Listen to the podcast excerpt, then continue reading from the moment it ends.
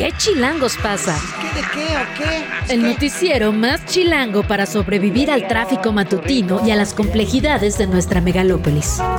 Conducido por Luisa Cantú y Luciana Weiner. ¿Qué chilangos pasa?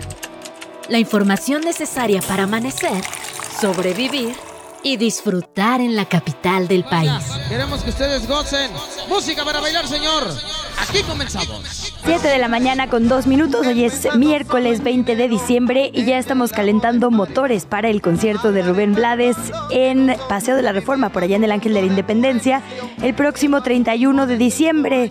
Vamos a recibir el año nuevo con este conciertazo. Estamos escuchando Plástico precisamente de este autor, una canción de 1978 que salió en el álbum Siembra. Muy buenos días, Luciana Weiner. Luisa Cantú, muy buenos días, muy buenos días a todos y a todas. Son las 7 de la mañana, dos minutos, este miércoles 20 de diciembre. Se acercan peligrosamente ya las navidades, las fiestas, los conciertos también decembrinos. Oye, hoy y, y también, digamos, los operativos que ya están con todo en las calles de la capital, pero los accidentes de tráfico también. Hoy venía justamente por el eje 4, ahí en, con División del Norte, un choque feroz. ¿eh? El auto estaba completamente destruido, la verdad. Por suerte ya habían sacado a las personas, las habían trasladado a un hospital. Pero, pero también están complicadas las calles, hay que tener mucho, pero mucho cuidado y como siempre decimos, si va a tomar, si va a salir a festejar, si va a ir a una fiesta, si va a ir a un convivio, si va a ir a hacer un brindis, no manejar. ¿Qué, ne qué necesidad? Hay muchas opciones, la verdad, ya a esta altura. Sí, completamente de acuerdo. Es un llamado siempre pertinente. Uh -huh.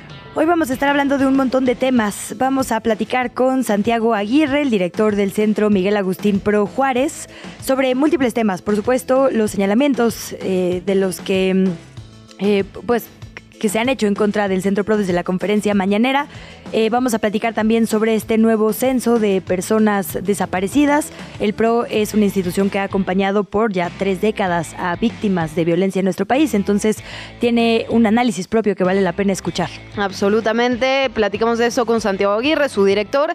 También vamos a hablar con Marta Ávila, la presidenta de la Jucopo acá en el Congreso Capitalino. Primero para hablar del periodo de, ses de sesiones, eh, qué temas quedan pendientes para la próxima para el próximo periodo y también sobre esta posibilidad que se puso en la mesa de hacer un periodo extraordinario justamente cuando hablamos del tema de la ratificación o no ratificación de Ernestina Godoy. Habíamos platicado con Federico Doring hace unos días sobre este tema. Vamos a ver la contraparte que se dice del otro lado. Marta Ávila estará con nosotras en este espacio, pero también otros temas también relacionados con lo de Sembrino, por, por cierto. Importantísimos igual, efectivamente. Sí. Aunque ya vamos tarde, estamos todavía bueno, eh, hoy es el último día por ley. Ajá. Ah, yo pensé que el 15, hoy es el último día. Entiendo que hoy es el último día para dar entregar aguinaldos. aguinaldos. Exactamente. El tema es que muchas veces justo no sabemos si hay personas que trabajan en nuestro hogar, sean personas eh, de labor doméstico o cualquier otro servicio que alguien haga en nuestra casa, ¿cómo lo calculamos? Si tienen cuánto tiempo trabajando, si vienen cuántas veces a la semana, hay alguien que ya nos dio una herramienta. Hablaremos con Marcelina Bautista sobre la calculadora precisamente de aguinaldos para que usted tome nota. Y hablábamos ya de el, el del Guadalupe Reyes, de toda esta situación de los convivios, de los brindis, de todo esto, pero hay otra cara de la moneda, la Guadalupe Reinas, que tiene que ver con una maratón de lectura que plantea libros before tipos. ¿Cómo vas? Pues lenta, ah, lenta ¿Sí? pero segura, amiga.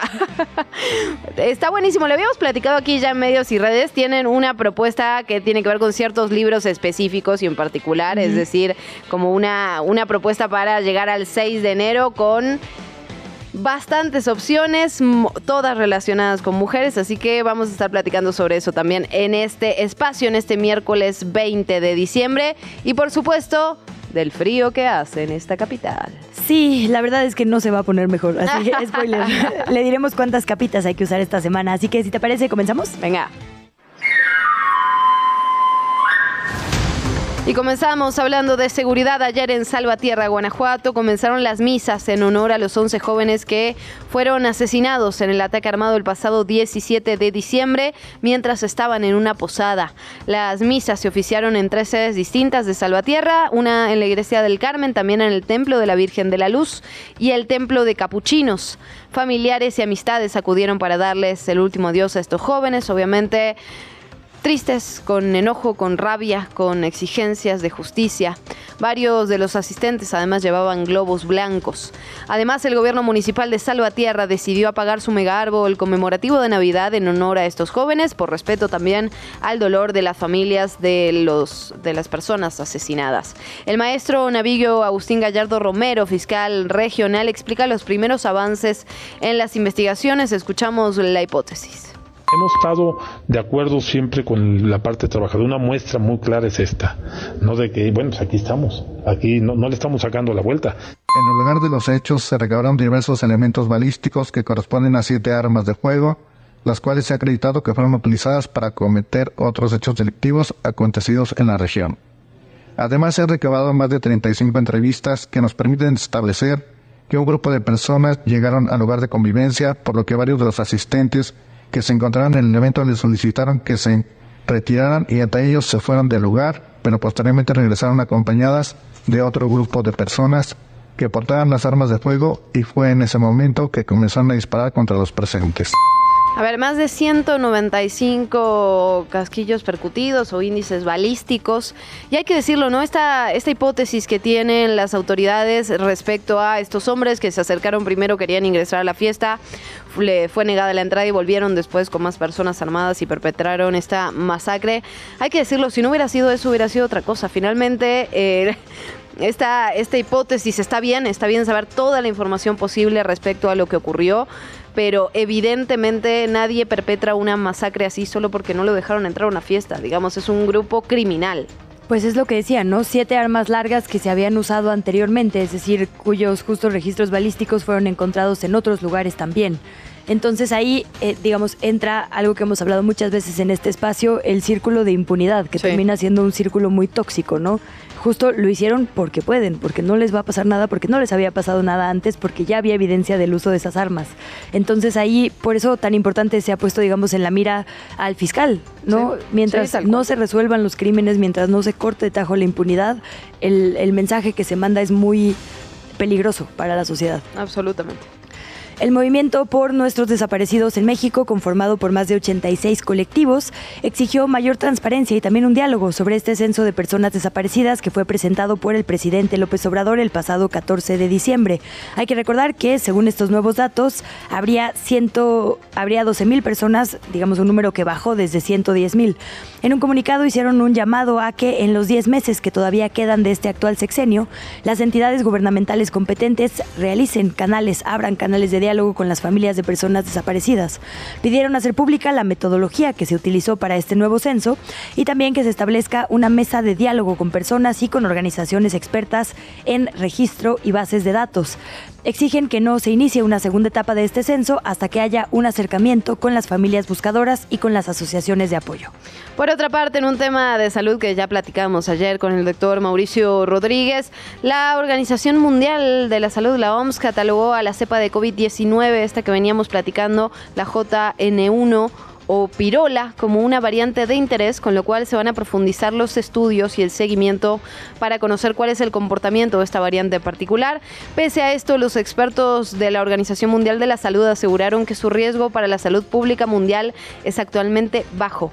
El subsecretario de Prevención y Promoción de la Salud, Rui López, dijo que es previsible un incremento en la incidencia de esta subvariante aquí en nuestro país debido justamente a las tendencias observadas a nivel internacional, pero que sus efectos no no provocarían un cuadro clínico grave. Lo escuchamos. Y aquí en México, de las muestras que hemos tomado de agosto a la fecha, eh, hemos encontrado una, un caso de esta variante JN1 aquí en la Ciudad de México, eh, pero realmente, digo, sí esperamos, porque lo que se ha visto en el mundo es que haya un incremento de esto, lo que nos habla que seguramente tiene mayor capacidad de transmisión, pero por lo que se sabe de los casos que hemos tenido en Europa y que se ha tenido a nivel global, es una enfermedad que no tiene un cuadro ni clínico más grave, ni tiene una, complicaciones identificadas. Ayer escuchaba a la secretaria de Salud local, a Oliva López, diciendo en realidad tiene los mismos síntomas que una gripe, digamos, ¿no? Tos, dolor de cabeza en algunos casos, en muy pocas personas fiebre y se previene, digamos, exactamente como estuvimos previniendo la COVID, con ventilación, con higiene, con cubrebocas y bueno, por supuesto vigilando que los síntomas no se agraven. Eso sí, pero sí, la verdad es que aunque es una variable de interés, para la OMS por la facilidad de contagios. No es algo que deba preocuparnos mayormente en esta temporada. Sí, tomar las precauciones que tenemos que tener a partir de que vivimos una pandemia. No hay más, cada temporada de invierno será así. Por cierto, la farmacéutica Pfizer informó que su vacuna contra la COVID-19 ya se encuentra disponible para su venta en las principales cadenas de farmacias de México. Esto luego de que el 15 de diciembre pasado llegó el primer lote a territorio nacional. De acuerdo con la empresa, algunas de las farmacias que ya tienen disponibilidad desde esta mañana para compra y aplicación son las farmacias del ahorro, farmacias Benavides, las farmacias San Pablo y las farmacias Guadalajara. Los precios en este momento están entre los 848 y los 950. Es un precio que puso el mercado, lo puso la propia farmacéutica. El presidente dijo, yo no los voy a regular.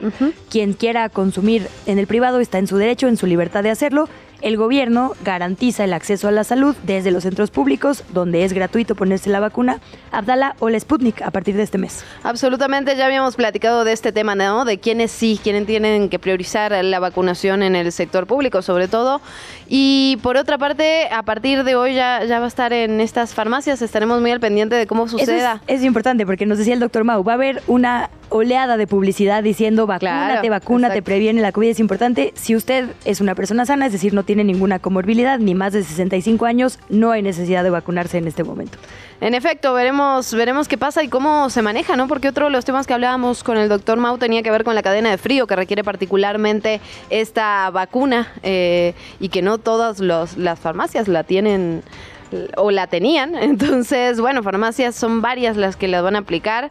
Los precios están más baratos. ¿Te acuerdas que en algún momento al inicio, cuando se dio los primeros anuncios, en Estados Unidos la vacuna estaba aproximadamente como unos 150 dólares? Entonces se creía que iba a llegar con un precio como de 1.800, 2.000 pesos a nuestro país. Finalmente el mercado, como, como bien lo dices, se lo fijó. 848 es la, la más barata. Entiendo que estaría en la farmacia San Pablo a ese precio. Veremos, veremos cómo se desarrollan estos primeros días de vacunas en la farmacia, si realmente la gente acude, si no acude. En principio, como bien dices, el, la vacunación, eh, digamos, está en los centros de salud con la Sputnik y Abdala. Justo vi un tuit del periodista Manuel López San Martín que dice, en San Pablo 848, Farmacias del Ahorro 859, Farmacias Guadalajara 999. Ese es, digamos, el rango de precios, digo, 100 pesos sí pueden ser la diferencia, pero más o menos el rango es justo entre 850 y 1000. Y va a llegar la moderna también, que todavía no tenemos los precios. Tendremos que esperar a ver también cómo se desarrolla ese. Ahora sí que cada quien su preferencia, pero la verdad es que cualquier vacuna que usted se ponga en este momento, obviamente de un distribuidor autorizado, o sea, en un centro de salud o en estas farmacias, es segura. Si se pone la Abdala, va a estar exactamente igual de seguro o de segura que si se pone la Pfizer. Todas las que ya Cofepris aprobó, pues, son seguras y previenen la enfermedad grave. Y en otra nota, en ya en notas económicas, Grupo Carso de Carlos Slim anunció que llegó a un acuerdo con Grupo Val para comprar una subsidiaria de Petroval que tiene participación en dos pozos que producen más de 16 mil barriles diarios de crudo en el Golfo de México. Carso, a través de su subsidiaria Samajal, tiene un acuerdo con Petroval, Petroval para que, una vez cumplidas estas condiciones, adquiera el 100% del capital social de su subsidiaria por 530 millones de dólares. Hablábamos ya del tema de temperaturas, como si esto fuera poco, el Servicio Meteorológico Nacional advirtió sobre la llegada de la gota fría o DANA a nuestro país, aquí a México, resaltaron que los efectos del fenómeno pueden ser muy negativos. A ver, se le llama DANA o gota fría a una depresión aislada a niveles altos de la atmósfera. Esto provoca lluvias fuertes que podrían provocar inundaciones, además de riesgo tanto para las personas como para los cultivos. Se prevé que entre el miércoles 20 de diciembre, es decir, de hoy, y el viernes 22, sus efectos se hagan presentes en México con vientos de hasta 120 kilómetros por hora, que serían igual o, casi tan intensos como un huracán categoría 1, así que muchísima atención ahí. Y eh, atención, sobre todo en estas entidades, va a ocasionar lluvias dispersas en Baja California, Sonora, Baja California Sur y Chihuahua. Y en la información política, debido a la falta de consensos, el INE, el Instituto Nacional Electoral, va a concluir el año sin haber resuelto quién va a ocupar la Secretaría Ejecutiva, uno de los varios puestos que necesitan titular, pero particularmente este es clave del organismo, clave para el organismo y para la nación, porque tiene una participación importante rumbo a las elecciones del 2024. Ayer la consejera presidenta Guadalupe Tadei presentó a Miguel Ángel Patiño, el titular de la Dirección Ejecutiva de Organización Electoral, y a María Elena Cornejo, encargada de despacho de la Secretaría Ejecutiva, como propuestas para este cargo. Sin embargo, ninguno de los dos nombres logró los ocho votos necesarios de once para que se oficializara, digamos, el nombramiento a la Secretaría Ejecutiva. En este proceso, Tadei misma optó por no votar finalmente por ninguna de sus propuestas, lo cual evitó la postulación de María Elena Cornejo, quien de acuerdo con los reportes hoy en los medios de comunicación se quedó a un paso. Eh, María Elena Cornejo fue respaldada, digamos, por este bloque de Carla Humphrey, Daniel Rabel, Claudia Zavala, Jaime Rivera y Martín Faz. Eh, junto con Arturo Castillo, digamos, el bloque que la obligó a hacer estos nombramientos en 30 días y finalmente con la falta de un voto, el voto que pudo haber hecho la diferencia la propia presidenta, se quedan otra vez sin nombramientos. Bueno, complicado lo que pasa en ese sentido y complicado lo que pasa en el terreno político electoral. Es como si todos tus exes hicieran un club. a ver, es que la verdad, lo que se dio a conocer ayer me parece muy, muy, muy simpático. Vamos con la información, luego lo platicamos. Son expriistas y priistas eh, que crearon una alianza para cambiar de bando y sumarse a la precampaña de la morenista Claudia Sheinbaum rumbo a las elecciones presidenciales del 24. En conferencia de prensa, Adrián Rubalcaba, Alejandro Murad Hinojosa, Erubiel Ávila, Jorge Carlos Ramírez Marín, entre otros, anunciaron la creación de esta agrupación política de Alianza Progresista para respaldar a la precandidata morenista y con esto bueno, rechazaron obviamente a la alianza PRI-PAN-PRD. De hecho, criticaron fuertemente a Xochil Gálvez durante este acto. Escuchamos lo que dijeron y lo platicamos. Estaremos en los próximos días y meses recorriendo el país porque hay muchas mexicanas y mexicanos que sin duda tienen esa vocación de seguir construyendo y escribiendo las mejores páginas de la historia y con la Alianza Progresista estamos convencidos de que habrá un espacio abierto, incluyente de diálogo para realizar y lograr esos objetivos. Yo le apuesto a que le vaya muy bien a México y eso se va a lograr por la doctora Claudia Sheinbaum. Por eso, este esfuerzo que estamos haciendo, esta alianza progresista, estoy cierto que habrá de dar resultados. Y hago una invitación a aquellos que ya no se sienten identificadas, identificados con las dirigencias que nos han fallado del frente opositor, que aquí tienen los brazos abiertos y serán bienvenidas, bienvenidos a través de este frente que busca hacer bien y apoyar a la gente llevando a doctora Sheinbaum a la presidencia de la República. Peculiar. Mi ex, te manda saludos por compararlo con Erubiela. le mandamos saludos también, como no. Sí, ya que aquí a todo mundo se le manda saludos, un besito. No, lo cierto es que nuestra producción se vio bastante decente con los audios que escogió, porque el otro audio de Adrián Rubalcaba era Pobre Xochitl tan lejos de ganar y tan cerca de Alito. No, bueno. Y lo repitió como dos veces, o sea, sí fue un momento dramático. Es que, a ver, así, vamos uh, de a poco, de, ex por ex, no, pero... Los tuyos, mana, los tuyos. No, que la y Luisa Canto. No, es que Adrián Rubalcaba y Alejandro Murat, la verdad es que no sorprende tanto. Adrián Rubalcaba ya había amagado con romper con, eh, con la alianza opositora, que sí, que no, que era una maga, que era una prueba. Bueno, Murat estuvo ahí hasta en la presentación del no, equipo claro, de Claudia. Murat estuvo directamente en la presentación de, de Claudia llama un poquito más la atención de Rubiel Ávila, de Jorge Carlos Ramírez Marín, quizás. Esos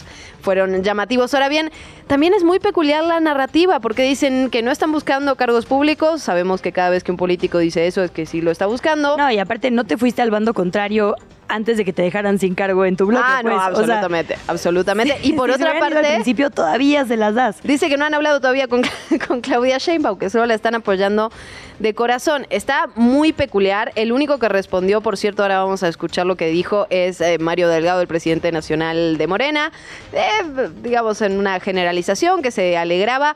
Ahora bien, éxodo pues masivo, o al menos eh, bastante bultoso del, del PRI, pero bueno, hay que decirlo, ¿no? Si todo el PRI se pasa a Morena, pues pues es que los partidos son las personas también, ¿no? No solo el nombre. Pues vamos a escuchar, hubo varias, eh, como dices, varias reacciones. Clara Brugada, lo mismo que dijo en estos micrófonos, como sin otorgar ni tampoco negar, así de todo, quien quiera rechazar las políticas anteriores y sumarse a la transformación es bienvenido.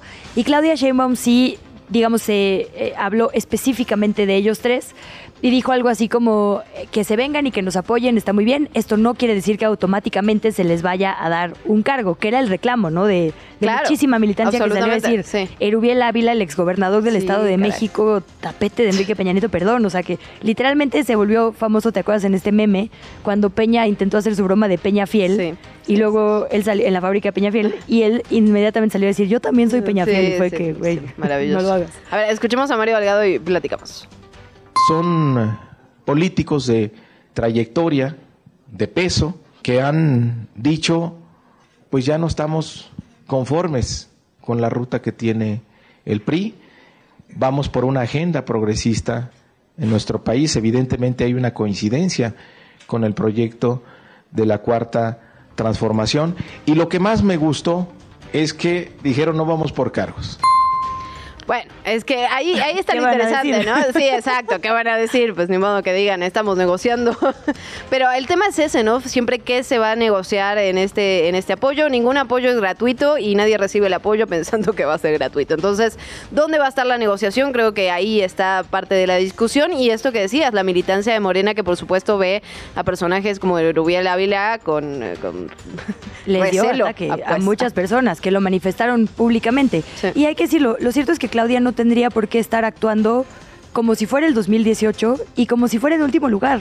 Porque, a ver, es verdad, en 2018 había un miedo, digamos, a que finalmente no se reconociera el triunfo de López Obrador, había miedo, digamos, a que los operadores políticos en el poder, los del PRI, los del PAN, los que estaban, digamos, gobernando, eh, justo eh, se movilizaran pues para evitar el triunfo de, Morena, había mucho miedo y por eso se sumó literalmente todo el que levantó la mano. Ahora, el presidente lo sumó sin hacer mayor escándalo, sin subir la foto, sin que es lo que se le ha criticado mucho a Claudia Sheinbaum, ¿no? Está bien que sumes opositores, pero de ahí a darles la bienvenida fue muy sonado el caso del panista Romel Pacheco, por ejemplo, ¿no? O del propio...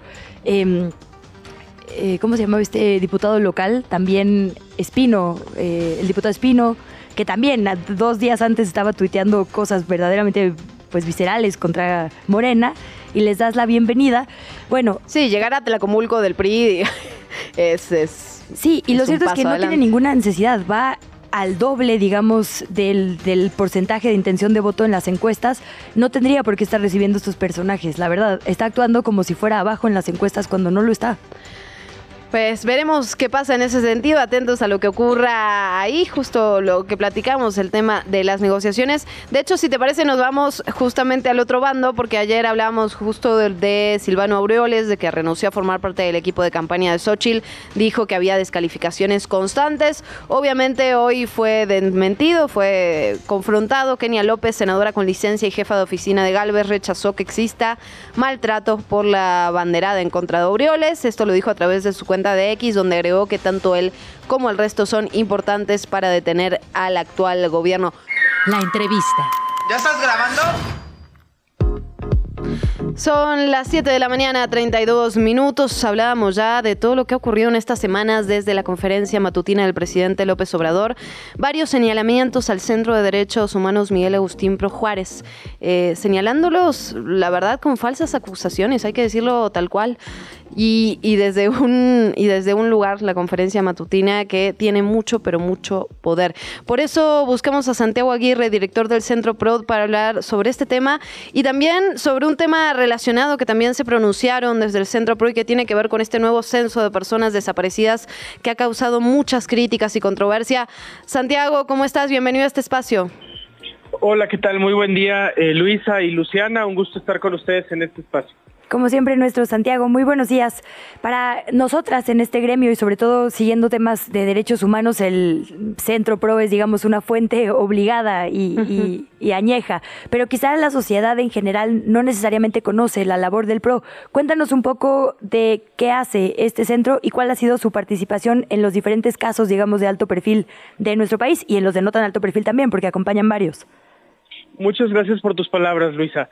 Pues el Centro de Derechos Humanos Miguel Agustín Pro Juárez es una organización no gubernamental que fundaron en 1988 eh, los jesuitas de México para defender y promover los derechos humanos en el país cuando apenas empezaba eh, la, defensa eh, organizada de los derechos humanos por medio de asociaciones de la sociedad civil.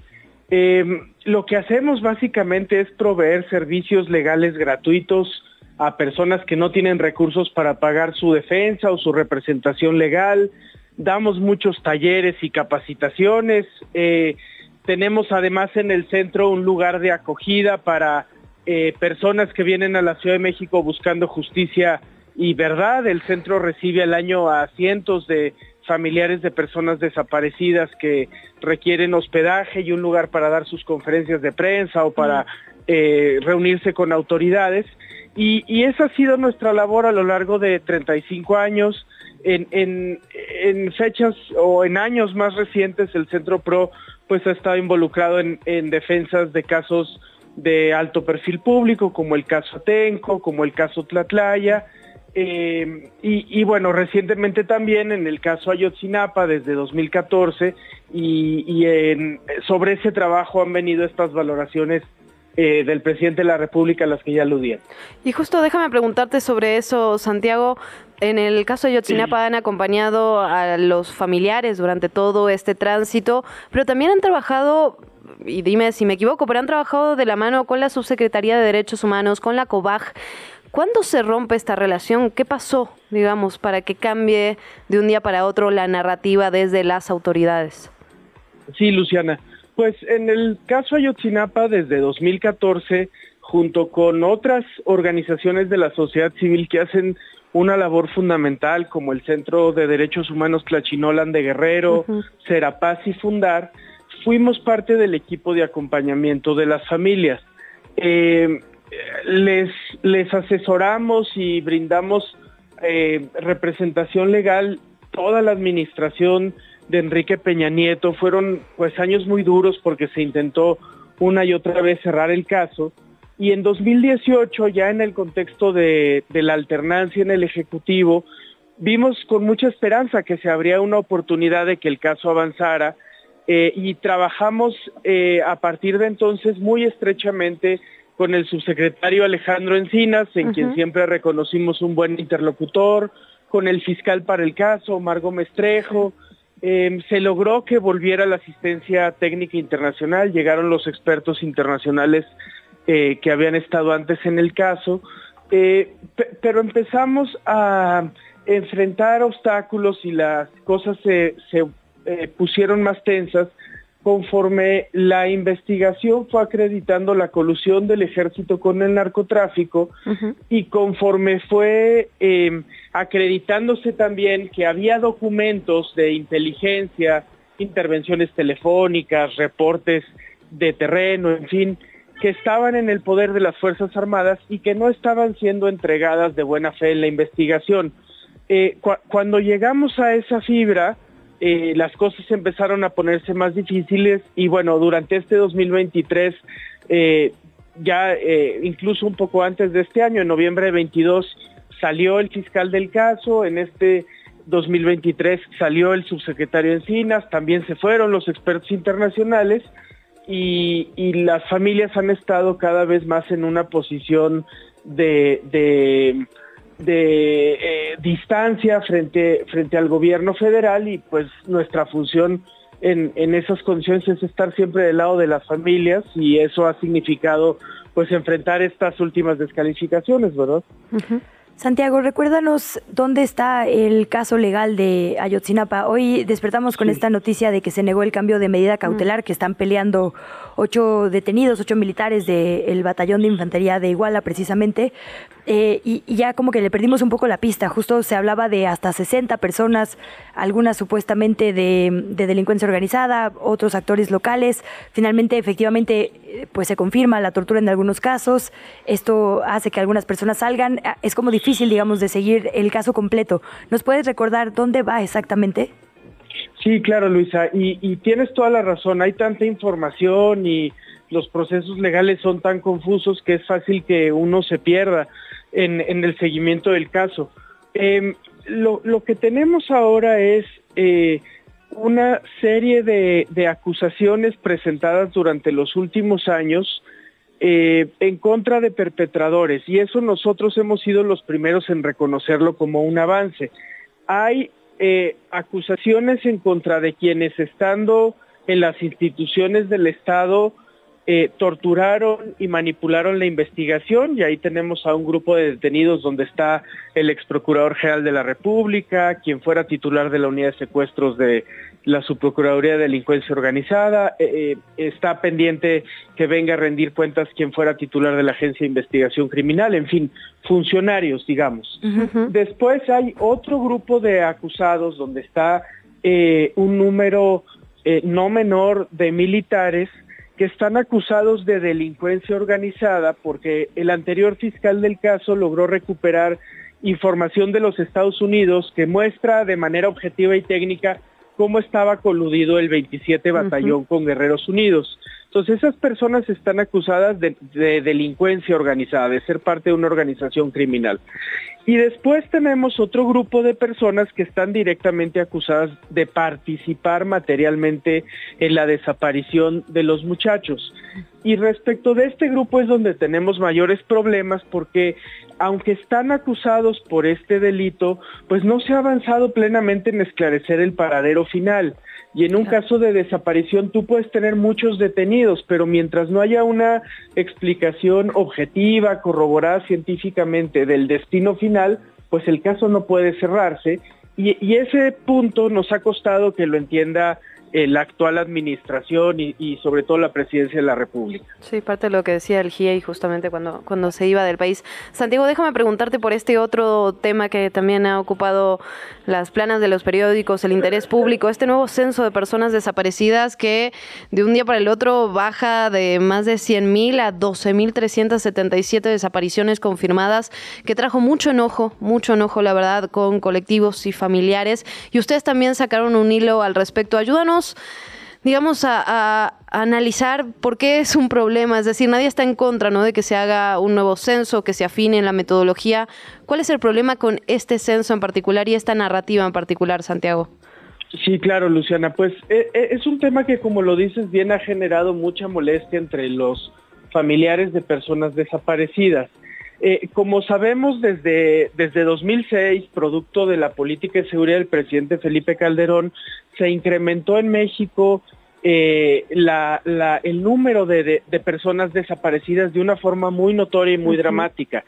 Eh, no fue sino hasta 2017 que, que esta crisis empezó a ser cabalmente reconocida cuando se aprobó la Ley General para prevenir y sancionar las desapariciones, que creaba un sistema nacional de búsqueda y muchas otras herramientas eh, que, que permitirían al Estado mexicano empezar a lidiar con esta crisis.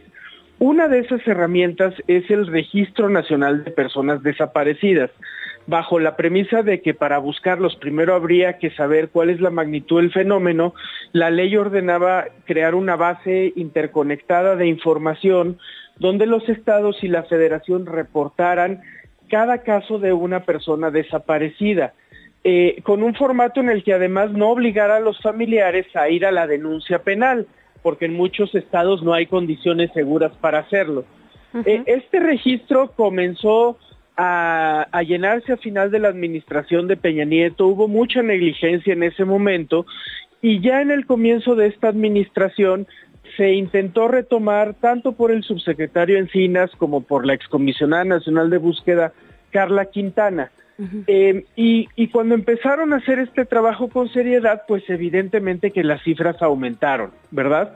Eh, ahora, desde luego que, que, los números que se habían, eh, digamos, alcanzado en esa revisión no podían ser definitivos. Es natural que haya tanto un sobreregistro, porque es cierto que los familiares a veces van de estado en estado eh, denunciando. Si desapareces en el noreste, comúnmente vas a tener denuncia en Tamaulipas y en Nuevo León, porque no sabes de qué lado, de qué estado quedó tu familiar, ¿verdad? Eh, pero también hay un enorme subregistro. Pensemos tan solo en cuántas personas centroamericanas desaparecen en México y sus familiares ni siquiera tienen los recursos ni la condición migratoria para venir a México a reportarlo. Entonces, esta realidad requería de un trabajo muy, muy eh, transparente, técnicamente solvente, y, sin embargo lo que hemos tenido es una revisión que se hace ya tardíamente y en época electoral, lo que de entrada no es bueno, eh, pero que además con, con, metodologías que no han sido bien explicadas, acota el número de, de desaparecidos en la cifra que tú dabas, Luciana, de 12.377, que, que francamente pues es la que tendrían algunos estados de la República en el, en el agregado de hace, de la última década.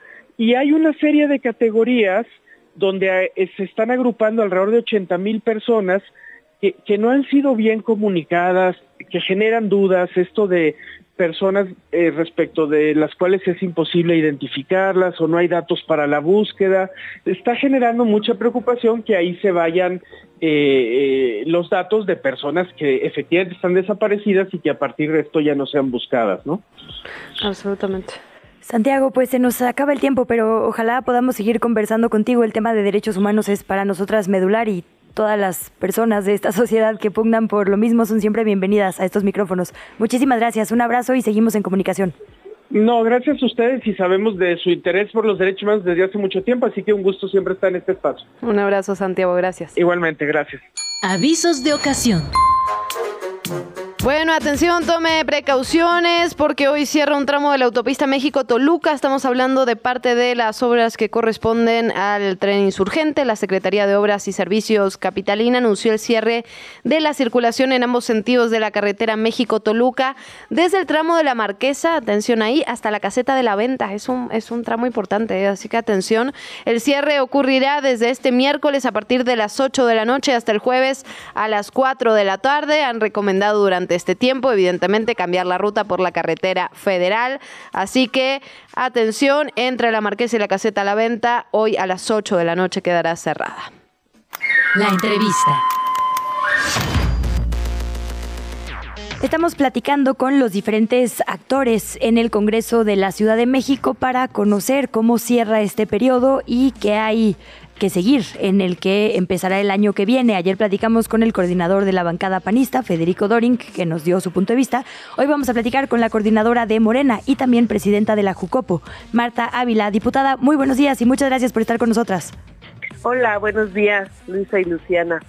Buenos días a tu auditorio. Muchísimas gracias, coordinadora. Bueno, preguntarle un poco cómo cierra este periodo de sesiones, qué pendientes quedan para el próximo y qué se está discutiendo sobre un posible periodo extraordinario, diputada. Pues mira, cerramos el periodo con la aprobación del presupuesto, eh, que era algo muy importante que se logró como lo presentó el gobierno con incrementos importantes y bueno, pues también eh, tenemos un pendiente de la ratificación de la fiscal Ernestina Godoy. Estamos analizando esta posibilidad del periodo extraordinario antes del 10 de enero que concluye el nombramiento de la fiscal. Hay varios temas más pendientes. Aparte de eso, también está la designación de un magistrado de la quinta sala ordinaria del Tribunal Superior, la designación de alcaldes sustitutos para Iztapalapa y Benito Juárez y también tenemos pendiente la reforma al Código Penal para tipificar las sanciones del delito de violencia ácida que también fue este un tema que quedó pendiente. Esos son nuestros temas pendientes que tenemos y existe la posibilidad nosotros como eh, Congreso, diputadas y diputados, al tener temas pendientes podemos convocar a un periodo extraordinario, aunque ahorita ya estamos en receso y vamos a entrar a la permanente eh, del mes de, del 15 de diciembre al 31 de enero. Diputada, usted ha denunciado públicamente que el PAN condicionó, digamos, sus votos para lograr la mayoría que requiere ratificar a la fiscal Ernestina Godoy a la liberación de Cristian Bonrorich y de Cuauhtémoc Gutiérrez de la Torre, integrantes del PAN y del PRI respectivamente.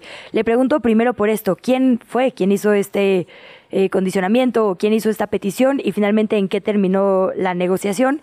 Y preguntarle entonces si el periodo extraordinario tendría una suerte distinta, porque al parecer la oposición sigue firme en no dar sus votos.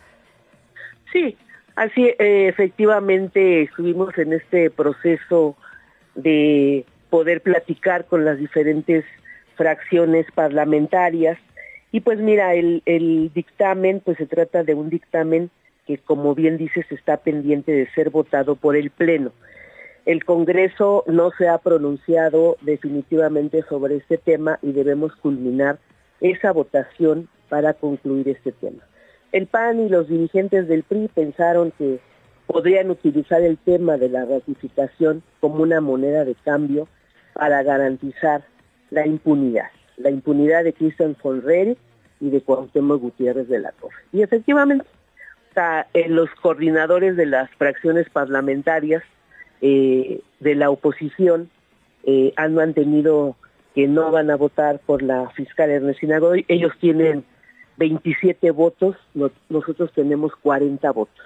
Estamos a cuatro votos de poder ratificar a la fiscal Ernestina Godoy y nosotros platicamos con diferentes diputados de las de las fracciones donde ellos tenían eh, el interés por el trabajo que ha hecho la fiscal para poder votar a favor de la ratificación de la fiscal. Y bueno, en ese proceso se dio ese tema de que ustedes eh, estuvieron también, yo creo que vieron que el PAN y el PRI sacaron un posicionamiento que si algún diputado del, de su fracción se atrevía a votar a favor de la ratificación de la Fiscalía de Regina Godoy, pues se olvidaran de puestos de representación popular y que serían inmediatamente expulsados de su partido. ¿Por qué?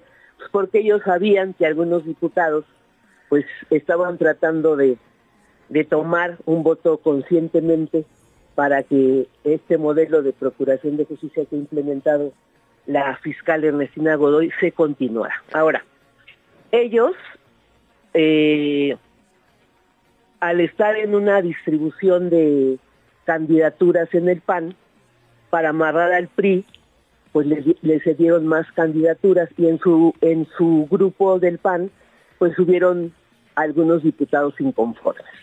Entonces eran cuatro diputados, este, tres, diputados, tres diputados y una diputada, quienes se acercaron a Morena para eh, pues, tener un acercamiento y poder platicar. Entre ellos estuvo este tema de Cristian Fonderich, lo cual nosotros hemos dicho, la fiscal ha dicho, no van a haber monedas de cambio para generar impunidad en esas personas. Coordinadora, le preguntábamos directamente al diputado Dorin sobre estas acusaciones de, de, este, de estas negociaciones. Déjeme preguntarle a usted, ¿qué pasa si no se consiguen los votos? Digamos, es parte de eh, la democracia, ¿no? Que si, si, no se puede votar en el Pleno, si no se alcanzan los votos, va a quedar desechada la ratificación de la fiscal Ernestina Godoy. ¿Lo van a aceptar?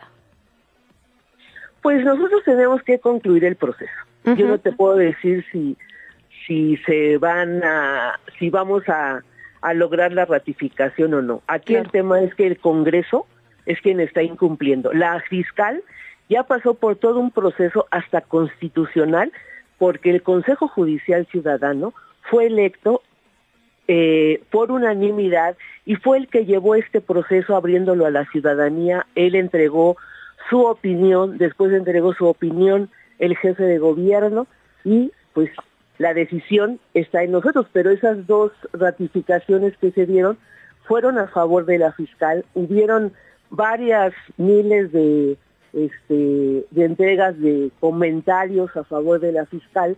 Y entonces pues nosotros consideramos que en el Congreso de la Ciudad como diputadas y diputados representantes que somos la voz del pueblo, no por un tema en contra de la fiscal que se ha dado de la oposición, porque ella encontró esta corrupción en la Benito Juárez que ni siquiera andaba buscando y que iba a saber que los panistas iban a salir involucrados en esto, se descubrió a través de una explosión de un edificio. Ahí se abrieron las líneas de investigación y se descubrió todo esto. Y tanto es cierto que están en la cárcel Christian Fonderich como otros funcionarios que ya aceptaron su culpabilidad y que están entregando inmuebles para disminuir las penas que tienen. Entonces, esto es un, una clara eh, narrativa de odio hacia la fiscal, de descalificación hacia el trabajo de la fiscal y poner en riesgo la procuración de justicia en la Ciudad de México. Diputada, tenemos un minutito, pero no quiero dejar de preguntarle. Nos decía usted que eh, hay muchos integrantes de las bancadas del PRI y del PAN que están enojadas y enojados porque no les han dado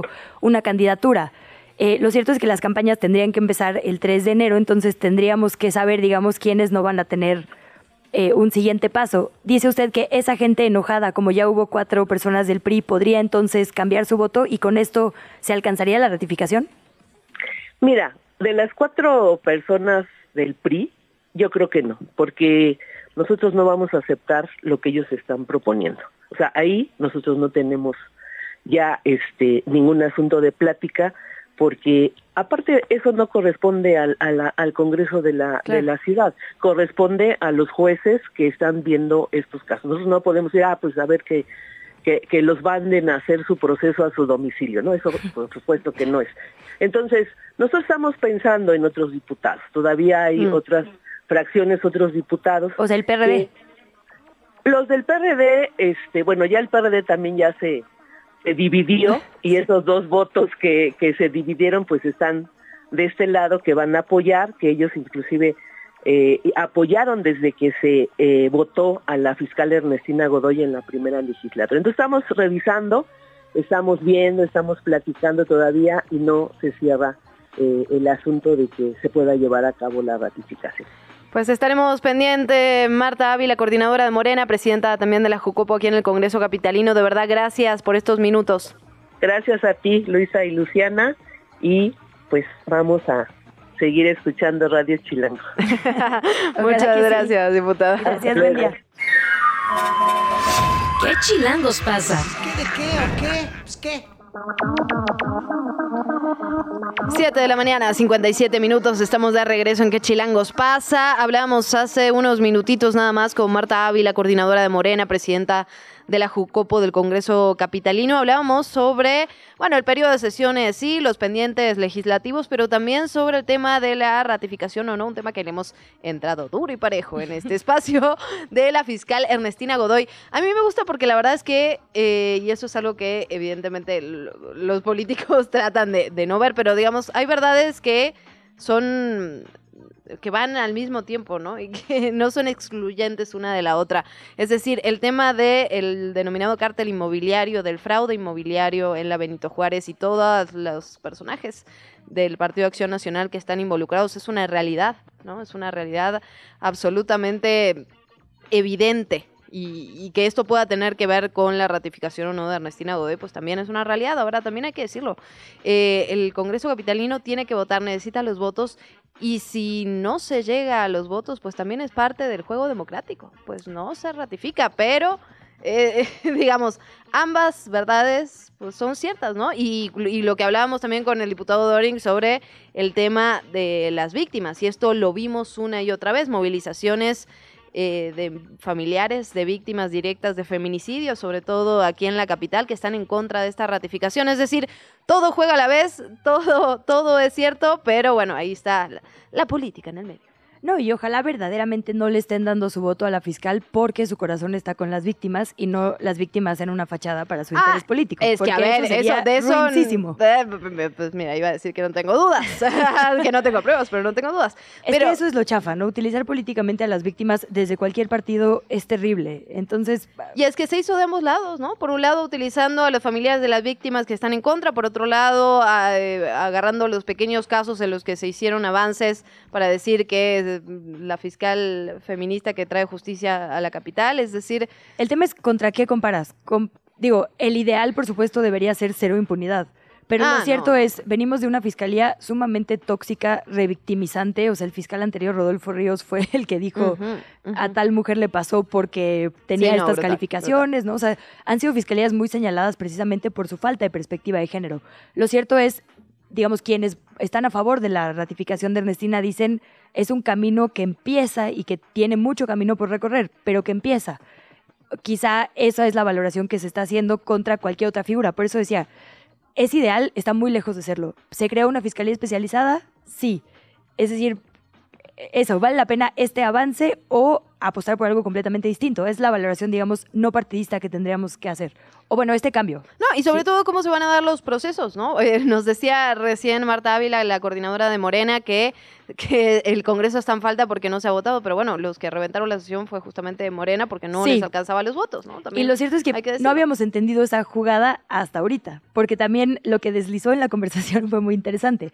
Eh, efectivamente, como que decíamos, bueno, ¿por qué la siguen posponiendo si de cualquier forma no van a tener los votos? Bueno, en este periodo ya se peleó una parte importantísima del PRD, que es la que lidera Víctor Hugo Lobo, y una parte importante del el PRI, que es la de Y la oposición no, anda, no, anda muy estable, que digamos. Es lo que digo. Sí, hay efectivamente votos priistas y votos PRDistas que podrían hacer la diferencia porque solo necesitan 44 votos, no a toda la oposición. El PAN tiene 13. Decía que le faltaban cuatro votos justamente de la oposición, habrá que ver si los consiguen. Y lo que hablábamos también es que tendría que ser inevitablemente en un periodo extraordinario de sesiones, porque... tiene que ser después del 3, pero antes del 9. Exactamente, después del 3, antes del 9. ya sin precampañas para que sepamos quién termina de enojarse con el PRI y el Con el recalentado y el PRD, lo vamos a estar siguiendo. Pero antes de que salga ella del cargo. Sí, lo que pasa es que de verdad es un ajedrez lo que está pasando por ahí en, en el Congreso de la Ciudad. Y nosotras lo seguimos. Nos vamos con más información, ¿te parece? Venga. Son las 8 de la mañana con dos minutos. Debido a las bajas temperaturas causadas por este frente frío número 17, el gobierno de la Ciudad de México activó la alerta naranja. Está en siete alcaldías de la capital. Se pronostican temperaturas de entre 1 y 3 grados esta mañana en Álvaro Obregón, en Coajimalpa, en Magdalena Contreras, Milpa Alta, Tláhuac, Tlalpan y Xochimilco. Se activó también la alerta amarilla, no la naranja, es decir, la que va para temperaturas un poquito más elevadas, pero apenas de 4 a 6 grados en Azcapotzalco Azcapotzalco, Venustiano eh, Carranza, Benito Juárez, Coyoacán, Cuauhtémoc, Gustavo Amadero, Iztacalco, Iztapalapa y Miguel Hidalgo. Por otra parte, la Fiscalía General de Justicia Capitalina logró que un juez penal dictara sentencia de 48 años, un mes y 15 días de prisión. Esto para un hombre por ser responsable del asesinato de una mujer ocurrido en 2007 en calles de la delegación Iztapalapa, en la Boya Alcaldía, por supuesto. Esta investigación realizada por el Ministerio Público permitió reunir evidencia suficiente para probar la culpabilidad del acusado, quien atacó a la víctima con un objeto punzo cortante en la colonia Santa María Astahuacán. Como parte del castigo, el acusado también deberá compensar económicamente a las víctimas indirectas, tiene que cubrir los gastos funerarios y las sesiones psicológicas necesarias luego del feminicidio de esta joven. En un cambio de tono, una aparatosa volcadura en periférico provocó ayer el cierre de la vialidad a la altura de Palmas. Como resultado de este percance, el conductor del automóvil quedó con lesiones y tuvo que ser atendido por paramédicos de protección civil de la alcaldía Miguel Hidalgo. Debido a este choque, tuvo que ser cerrado parte del periférico con dirección al norte. Todos los vehículos fueron entonces replegados a los carriles centrales y esto provocó, si usted lo vivió lo sabrá, un descontrol en la vialidad. De acuerdo con los testigos, este conductor se habría quedado dormido, lo que provocó que perdiera el control de la unidad y se impactara contra el muro de contención. Hay varios daños materiales también en la zona. Atención Xochimilco, porque a través de redes sociales la alcaldía de la capital hizo un llamado a los vecinos de San Lorenzo La Cebada y Barrio 18 porque habrá reducción de agua. Informó también sobre trabajos de sustitución de una sección de tuberías que se llevan a cabo sobre la lateral de anillo periférico y que va a provocar esta reducción. Asimismo, se externó que el sistema de aguas capitalino trabaja arduamente para reducir al mínimo las molestias y restablecer el servicio en su totalidad lo más pronto posible. Hay que decirlo, en estas fechas es muy, pero muy complicada la reducción de agua, así que atención ahí a San Lorenzo la Cebada y Barrio 18 en la alcaldía Xochimilco. José Abugaber, el presidente de la Confederación de Cámaras Industriales, llamó a las autoridades de los Estados Unidos para que, de manera prioritaria, hagan las gestiones necesarias para que se abran los cruces ferroviarios que están en Eagle Pass y en El Paso, en Texas. Abugaber señaló que estos cierres contravienen el espíritu del TEMEC, del nuevo tratado comercial entre México, Estados Unidos y Canadá, y que interrumpen las cadenas logísticas entre estos países del norte del continente. Las medidas de cerrar los cruces se toman tras observar un resurgimiento de organizaciones contrabandistas que trasladan personas migrantes vía trenes de carga por nuestro país. Por otra parte, la Fiscalía del Estado de Michoacán reveló la detención de Brian N. Él sería el primer sospechoso del asesinato de Hipólito Mora, el ex líder de las autodefensas en Michoacán. Recordemos que esto ocurrió el pasado 29 de junio. Las autoridades ofrecieron una recompensa de 100 mil pesos por información sobre el paradero del asesino, quien fue detenido este martes 19 de diciembre en una casa de la Ruanda, en la provincia de Buenavista. La información ofrecida por la Fiscalía fue confirmada por su hermano, por Guadalupe Mora, quien dijo confiar en que las autoridades detengan al resto de los asesinos de Hipólito. Y esto es importante. Finalmente, en este tipo de investigaciones, lo que suele ocurrir, esperemos que no sea este el caso, es que se detienen a los asesinos materiales, pero queda, digamos, en total impunidad o en total incertidumbre cuáles son los motivos, cuáles son los móviles y por qué se gestó este asesinato y cuáles son y quiénes son los, eh, digamos, asesinos o los homicidas que planearon el ataque. En un primer, un primer detenido en el caso de Hipólito Mora, esperemos que sea justicia. Una jueza del Estado de México sentenció al ex policía Leopoldo Azuara de la Cruz a 20 años y 9 meses de prisión por los delitos de abuso de autoridad y homicidio doloso. Todo esto relacionado con la muerte del actor de la serie Vecinos, Octavio Ocaña, quien interpretaba a Benito Rivers. Azuara fue uno de los policías de Cuautitlán Izcalli que estuvieron en esta persecución del vehículo del actor en la carretera Chamapa Lechería el 29 de octubre del 2021. Usted sabrá que en esa persecución el actor perdió la vida, se le intentó responsabilizar primero por su propia muerte en un acto muy revictimizante y ahora las investigaciones ya implican a estos policías. ¿Qué chilangos pasa en el mundo? Por cierto, información internacional eh, muy importante, muy relevante. Hemos estado platicando del tema de Texas. Ahora el gobierno mexicano va a iniciar un trámite en Estados Unidos para impugnar esta legislación que promovió el gobernador de esa entidad, Greg Abbott, que permite a la policía detener de forma arbitraria, porque sí, a migrantes o a personas que parezcan migrantes. Sí, exacto, tal cual, tal cual, así, así el ridículo que crucen la frontera porque estaría, porque obviamente esta ley infringe facultades que corresponden al gobierno federal. Esto lo dijo el presidente López Obrador. Vamos a escucharlo. Se está haciendo ya un eh, trámite en relaciones exteriores para impugnar esta ley y eh, además nosotros vamos a estar siempre en contra de estas medidas que el gobernador de Texas actúa de esa forma porque quiere ser candidato a vicepresidente del Partido Republicano.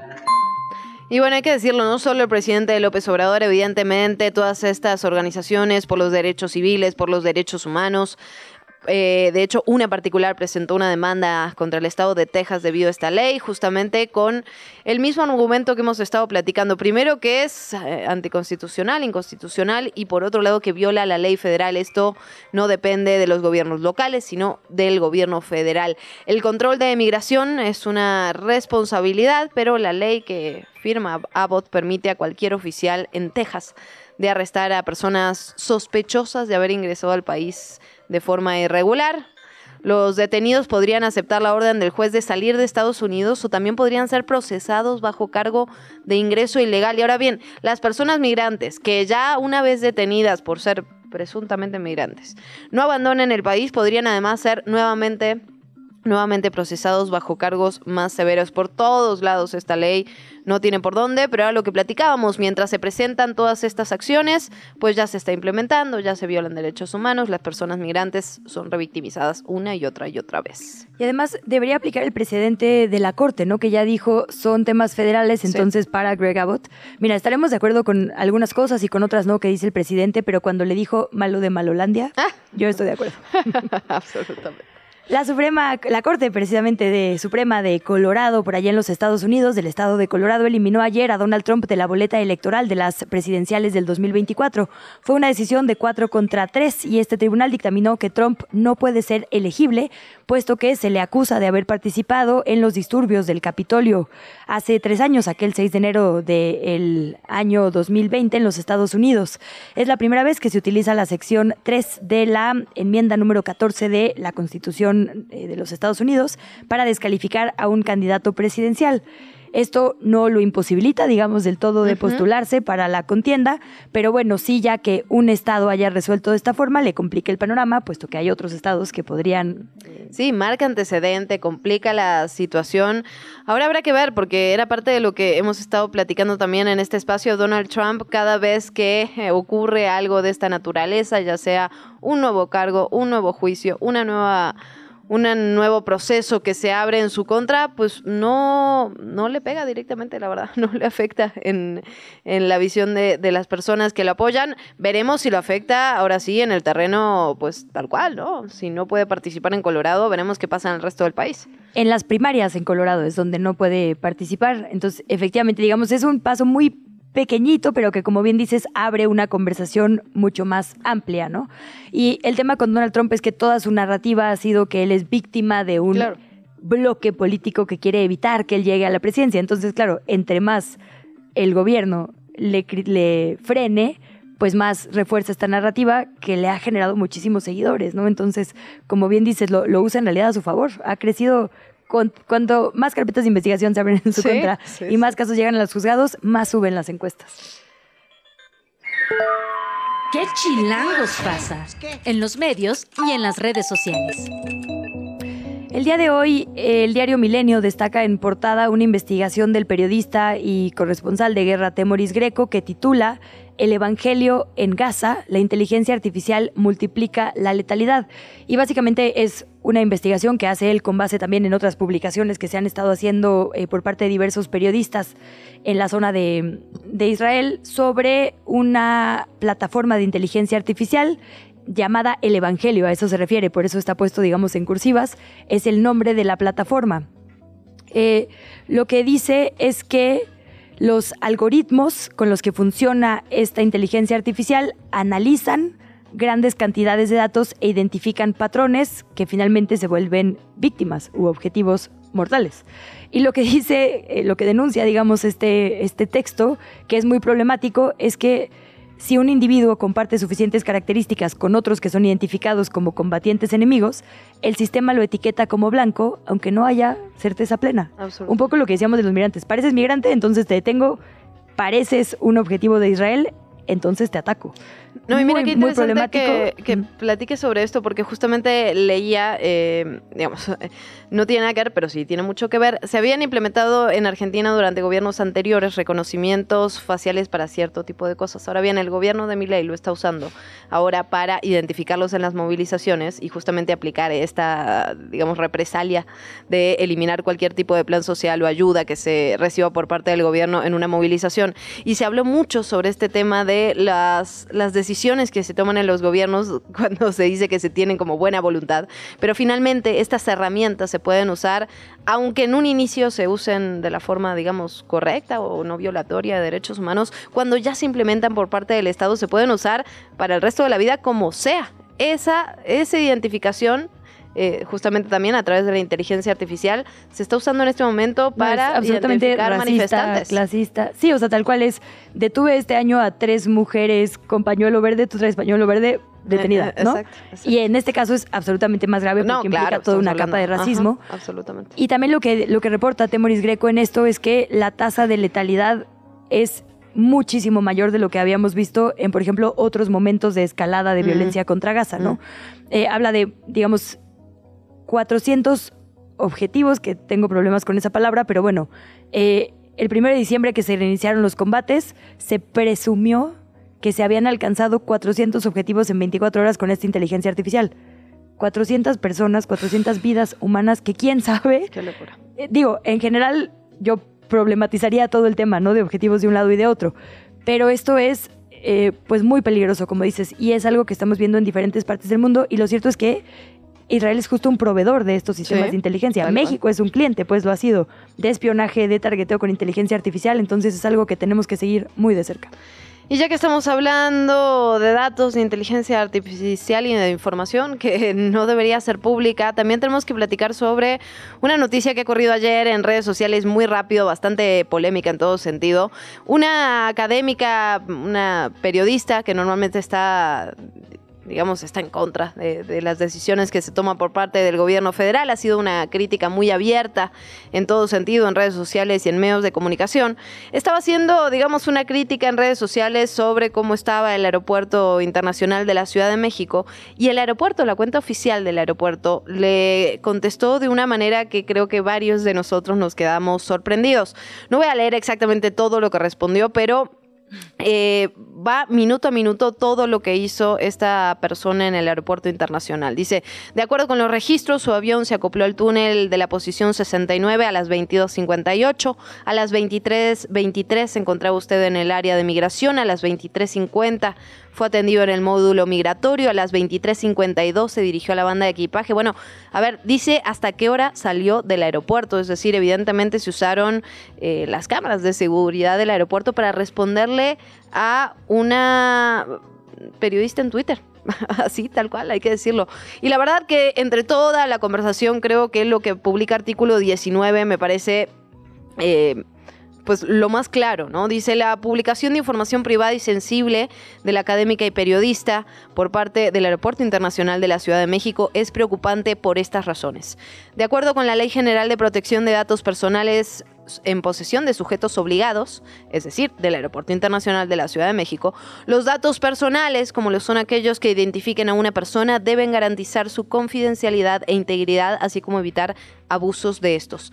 Además, se usaron recursos públicos por parte del Estado mexicano específicamente para inhibir la crítica sobre la función pública a una académica quien estaba ejerciendo su derecho a la libertad de expresión y por eso artículo 19 llama al INAI a hacer una investigación de oficio por estas faltas a la normativa aplicable y exige al Estado que se abstenga de abusos de la información a la cual tiene acceso, particularmente cuando hablamos de periodistas y analistas políticos. Y a ver, esto es problemático en muchos sentidos, independientemente a uno le caiga bien o mal el personaje, le parezca buena o mala la crítica que se ha hecho respecto a las filas que había en el aeropuerto internacional de la Ciudad de México, lo primero que hay que decir es que las autoridades y una periodista hay una desigualdad que, de poder eh, de la que se parte. El Aeropuerto Internacional de la Ciudad de México y las autoridades de este aeropuerto tienen acceso a información privada y se debe, se debe tratar pues, conforme a la ley, tal cual, ¿eh? ni más ni menos. Por supuesto que responder una, una crítica en Twitter no es motivo suficiente para hacer, para usar recursos públicos, para hacer un análisis de las cámaras de seguridad.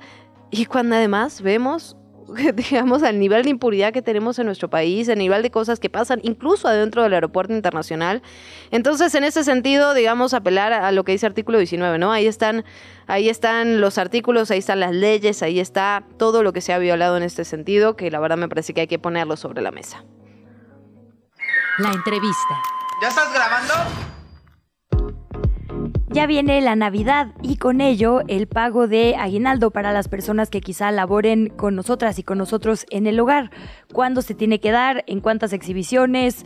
¿Cómo lo calculo? De todo esto vamos a platicar con Marcelina Bautista, ella es fundadora y directora del Centro Nacional para la Capacitación Profesional y Liderazgo de las Empleadas del Hogar.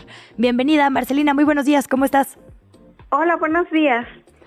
Muchísimas gracias por estos minutos, Marcelina. Preguntarte, eh, estamos ya en los límites, ¿no? Para dar el aguinaldo, pero ¿nos podrías ayudar a entender cómo lo tenemos que calcular, cuáles son los derechos y cuáles son las obligaciones?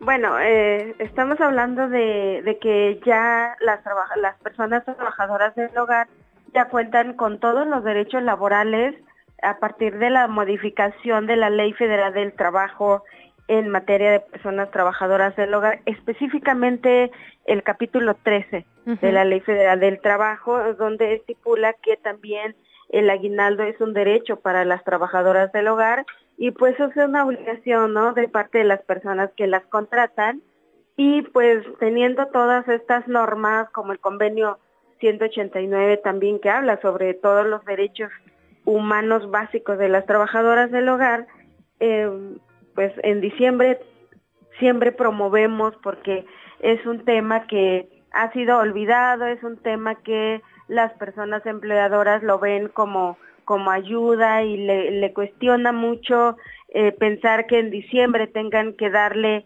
15 días de salario extra a las trabajadoras del hogar y complica mucho en diciembre porque las trabajadoras pues también pues muchas ya conocen ese derecho y cuando lo exigen pues, son despedidas o simplemente se les dice que no está eso en la ley y que a ellas no les toca. Entonces complica porque pues las trabajadoras van a estar demandando este este derecho y hemos creado pues muchas herramientas, ¿no? Para eh, visibilizar esta situación, pero sobre todo herramientas que posibiliten tanto a la trabajadora como a las personas empleadoras hacer este cálculo y contamos con una aplicación que se llama Dignas, em, una guía que permite pues cuánto debes pagar el de aguinaldo a tu trabajadora si lleva años, si lleva un año, ocho meses, siete días, tres meses. Y entonces en esta aplicación que tenemos, eh, que, que cuenta con cuatro calculadoras como primero el aguinaldo, vacaciones con prima vacacional, liquidación o finiquito. Mm. Entonces todos estos conceptos que se calcula en los derechos laborales lo podrán encontrar en la aplicación Dignas en, eh, que está en nuestras páginas, pero también es muy importante, ¿no? Que las, las personas empleadoras que no pudieran pagar eh, en este mes porque pues el 20 es la fecha límite y las trabajadoras del hogar también, como cualquier persona que trabajamos, pues esperamos nuestro aguinaldo, ¿no? Y entonces las trabajadoras deberán de irse con eh, su, su, su aguinaldo dependiendo el tiempo que llevan ahí trabajando.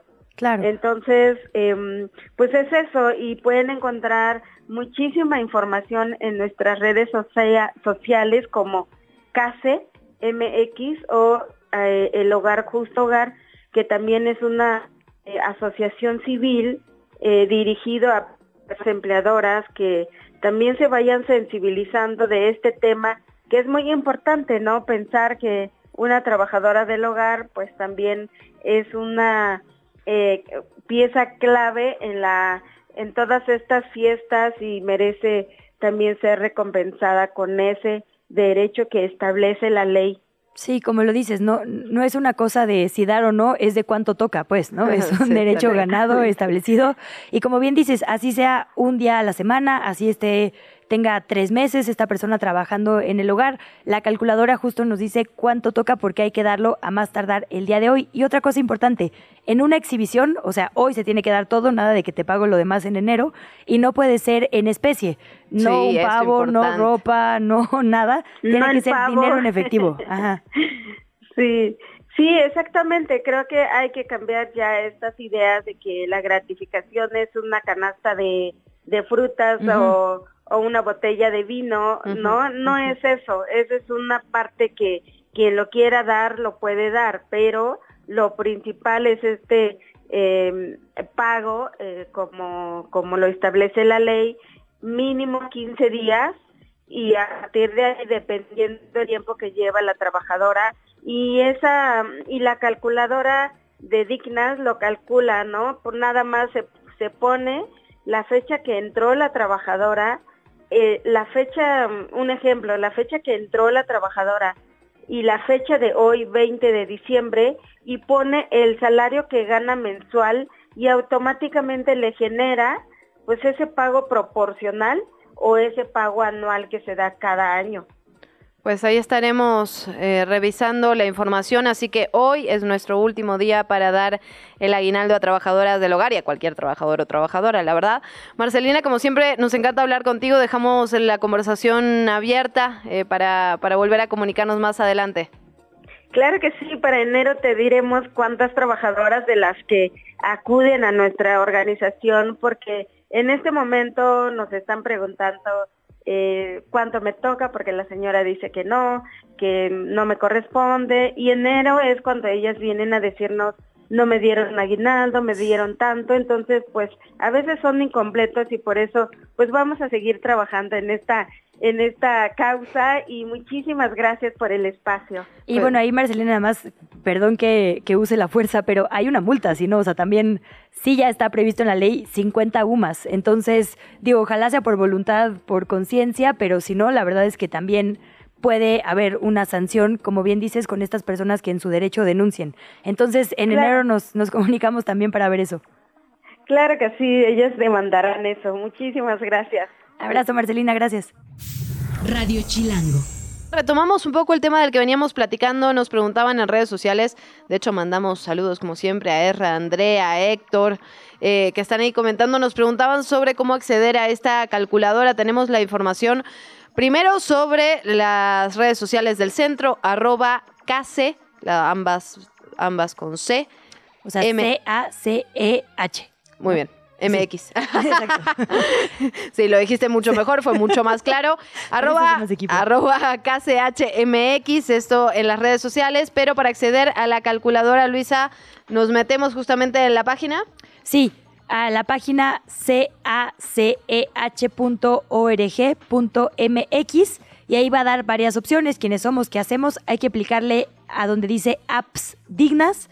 Uno le pica y dice conoce las calculadoras en línea y si le picamos, nos abre un espacio donde metemos el sueldo semanal de la persona trabajadora del hogar, la fecha de ingreso y fecha de salida, calcular y solito nos va a dar los días de vacaciones que tiene, el monto del aguinaldo, el monto de prima vacacional, el monto de sueldo de vacaciones, monto de indemnización, pago de 20 días por año, bueno, liquidación en caso de que la persona no vaya a trabajar con nosotras o con nosotros. La verdad es que es una calculadora muy completa que nos facilita todo el trabajo. Absolutamente. Y, también hay que pagar, porque por ejemplo ahorita prima vacacional yo dije, ah, también esa es otra. Y arroba Marce Bautista B, también ahí pueden seguir a Marcelina Bautista que siempre trae toda la información, la verdad, eh, sobre trabajadoras del hogar y derechos laborales. Nos vamos con otros temas. La entrevista. Bueno, cierre de año también es eh, Guadalupe Reinas. No solo estamos hablando de comida y de festejos en Navidad, también de alimento para el alma. Como son los libros escritos por mujeres, de eso vamos a platicar con Abril Carrera. Ella es directora general de la Asociación de Lectoras de Libros Before Tipos. Abril, bienvenida. Muchas gracias por estar por acá. Hola, buenos días. Muchas gracias por la invitación. No, gracias a ti por este tiempo. Pues cuéntanos un poco las consignas de lecturas que nos traen desde el 12 de diciembre hasta el 6 de enero. Vamos un poco tarde, entonces vamos a tener que acelerar, meterle de marcha forzadas. Eh, cuéntanos estas 10 propuestas que nos tienen, de qué van y cuál es la idea del Guadalupe Reinas. Sí, es una dinámica para leer acompañadas libros escritos por mujeres y cada año proponemos una lista de 10 consignas donde cada lectora, cada lector puede elegir sus libros que se adecuen a esas 10 consignas. Es importante decir que, que sí, o sea, ya estamos hoy a 20 de diciembre, esto empezó desde el 12 de diciembre, pero eso no quiere decir que mm, ya no puedan participar. De hecho, nos, nos gusta mucho decir que no es como una competencia eh, de a ver quién, quién lee más, porque de hecho esa es una idea, ¿no? Que, que muchas veces nos detiene al momento de leer, que decimos, ay, pues es que si ya no voy a leer todo para qué leo. Y más bien el objetivo de la maratona es acercarte a la obra de, autoras, aunque sea con un solo libro. Entonces, por ejemplo, este año son 10 propuestas que tienen que ver con el mundo, con el concepto de utopías, ya que durante este 2023, Libros Bifortipos, que somos esta asociación civil, que durante todo el año hacemos actividades alrededor de la lectura, eh, quisimos explorar el mundo de las utopías, ¿no? De ver de qué maneras podemos imaginar mundos mejores. Y entonces ese es el tema que rige las consignas de este año. Entonces, por ejemplo, hay una consigna que dice, ¿cuál es la... Una autora, elige un libro de una autora que te gustaría que estuviera en tu mm. mundo utópico. O este, elige el libro de una autora que te impide a crear, ¿no? Entonces estamos ahí como invitando a explorar en nuestro acervo, ya sea el que tenemos en casa o el que luego vemos ahí en las librerías o incluso en internet, en redes sociales, que algo nos esté llamando la atención, que no perdamos de vista como todas esas recomendaciones que en algún momento llegan y que podamos tenerlas a la mano para ver justo si quedan o no con alguna de estas consignas. Pues ahí está, podemos armar nuestra lista con las propuestas que hacen ustedes, que sería una autora ganadora del premio de literatura Sor Juana, una autora mencionada en una película, serie o canción, una autora que te ha inspirado, una antología, es decir, ahí hay toda una lista en las redes sociales de libros Before Tipos, libros B, cuatro tipos que podemos seguir y va a haber actividades, como dices, para hacerlo en conjunto. Hay, por ejemplo, el 26 de diciembre un maratón 24 horas leyendo y después una pijamada, ¿correcto? Eso suena intenso. Sí, sí, sí, justo lo que, pues ahora sí que nos dedicamos a leer y nos gusta mucho leer y invitar a más personas a que lean. Entonces el 26 de diciembre ya tenemos este reto tradicional de 24 horas que desde las 10 de la mañana del 26 de diciembre hasta las 10 de la mañana del 27, ahora sí que nos la pasamos leyendo. Obviamente hay espacios para que pues, para descansar, por ejemplo, yo yo sí descanso, ¿no? Mi, mis horas de sueño, pero en general sí sí es una invitación eh, pues para avanzar, porque ya es como justo la mitad de la maratona, entonces si sienten que no han avanzado lo suficiente ese día para ponernos al corriente y en la noche hacemos una pijamada, literal es una videollamada donde nos conectamos todas las personas que estamos participando, las que podemos, y ahí leemos juntas, o sea, literal cada quien está leyendo su libro, solo que estamos todas conectadas y cada cierto tiempo se hacen pausas para contarnos cómo vamos, ¿no? Así como que, ¿qué onda? ¿Cuántas páginas eh, avanzaste? ¿Y qué pasó? Y hmm. lo seguirías leyendo y qué, cuál sigue, ¿no? Y, y se pone muy divertido. Abril, está buenísimo todo lo que nos compartes y además tienen, digamos, mucha actividad en redes sociales, como que la idea también es compartir en las redes sociales de libros Before Tipos cómo va cada una, qué libros eligieron, ¿no? Hay una dinámica que también tiene que ver con hacerlo de forma colectiva. Claro que sí, y de hecho eso es como lo divertido de, la, de esta maratona porque cada quien nos va contando cómo va su experiencia con el hashtag Guadalupe Reinas 2023. Mm. Nos preguntaban mucho que cómo se inscribían a participar en, en esta dinámica y en realidad no hay una inscripción tal cual, sino solamente en tus redes sociales, si ya decidiste que vas a leer algún libro que quede en las consignas, nos cuentas cómo vas, puede ser X, bueno, el ex Twitter, Puede ser por Instagram, puede ser por TikTok, eh, incluso por Facebook. Tú, tú pones tu, tu, post o tu video y con que le pongas el hashtag y nos etiquetes, eh, ya es más fácil que podamos ver ese contenido y compartirlo. Entonces ahí es donde muchas lectoras se conocen entre sí, ¿no? Y tenemos también otra dinámica que se llama peregrinación lectora, mm. donde distintos espacios de lectura eh, también se suman como a esta invitación a leer y ponen sus espacios para que las lectoras y los lectores vayan a leer ahí y entonces eh, pues se, suscitan nuevos encuentros entre personas, ¿no? Que también es como un objetivo de esto, ponernos en el radar de otras personas que también les gusta leer. Abril, pues la pregunta obligada es, ¿quién está en tu top? ¿Quiénes son tus autoras para esta temporada? Ah, Bueno, yo elegí eh, eh, pues varias, pero voy a mencionar ahorita a Susan Hinton con su novela Rebeldes, que es el libro que ya terminé de la maratona. Eh, la elegí para Mi Mundo Utópico, es una novela juvenil preciosa si les gustan las cosas muy tristes pero bonitas. Rebeldes de Susan Hinton. Y ahorita estoy leyendo Camila Sosa Villada con Las Malas, que también es ganadora del premio Sor Juana Inés de la Cruz y es un libro que tenía pendiente desde hace mucho, entonces lo estoy disfrutando bastante. Pues a ver si para cerrar semana traemos también aquí nuestra lista para compartirla y nutrirla entre todas. Sí, yo la verdad eh, leí hace poco Klaus y Lucas de Agota Christoph, espero estar pronunciándola bien. ¡Qué cosa, qué maravilla! Sí, sí, sí. ¿Verdad? También buenísima, sí. Ah, yo voy a echar una flor a casa, pero justo terminé el de Historia Chiquita de Sari Benítez, que es colaboradora de Radio Chilango. Qué belleza también. Si quieren leer mujeres, la recomiendo ampliamente. Pues bueno, Abril, qué maravilla platicar contigo. Nos podríamos quedar en esta conversación un buen rato, pero lo dejamos justo para la pijamada lectora. Entonces, te mandamos un abrazo y seguimos muy de cerca esta maratona Guadalupe Reinas. Muchas gracias. Un abrazo, gracias. Desde la redacción de ¿Qué Chilangos pasa? Bueno, déjenos hacer un eh, giro informativo. Son las 8 de la mañana con 40 minutos. Hemos estado platicando en este espacio sobre el heroico cuerpo de bomberos, el trabajo que hacen en relación con la pues la seguridad de nuestra capital, la seguridad de la ciudadanía, de vecinos y vecinas, pero también hacen otro tipo de actividades y esto fue parte de lo que le sorprendió a la reacción de qué chilangos pasa cuando se fue a las instalaciones del heroico cuerpo de bomberos y se encontró con que además de ser estos salvadores, estos cuidadores, son además panaderos, realizan actividades de panadería ahí en, en la central, así que lo vamos a conocer y luego le platicamos. Llegó el pan. Un café y un buen pan de dulce siempre ayudan a iniciar el día. Y a los bomberos de la Ciudad de México nunca les hace falta un pan. panadero con el pan. ¿Qué chilangos pasa? Se metió hasta la cocina de la estación de bomberos donde el segundo oficial, Rubén Pérez Martínez, nos explicó que elaboran pan para el consumo de las compañeras y compañeros de todas las estaciones de la ciudad, desde que se fundó la estación central en 1957. Nosotros estamos en la estación central que está ubicada en eh, Avenida del Canal, esquina Fray Servando, eh, en el heroico Cuerpo de Bomberos de la Ciudad de México.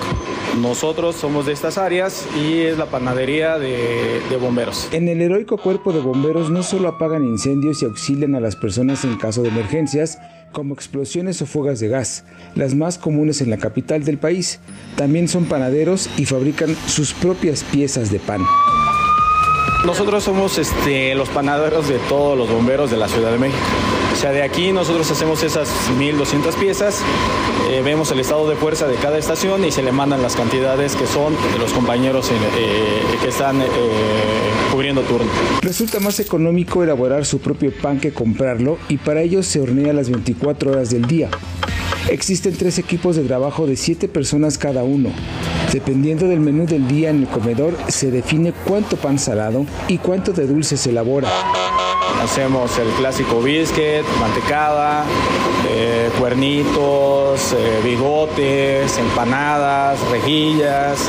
O sea, tenemos que tener varias eh, variedades para que se les siga apeteciendo y, les haga de buen gusto a los compañeros. Son panaderos artesanales.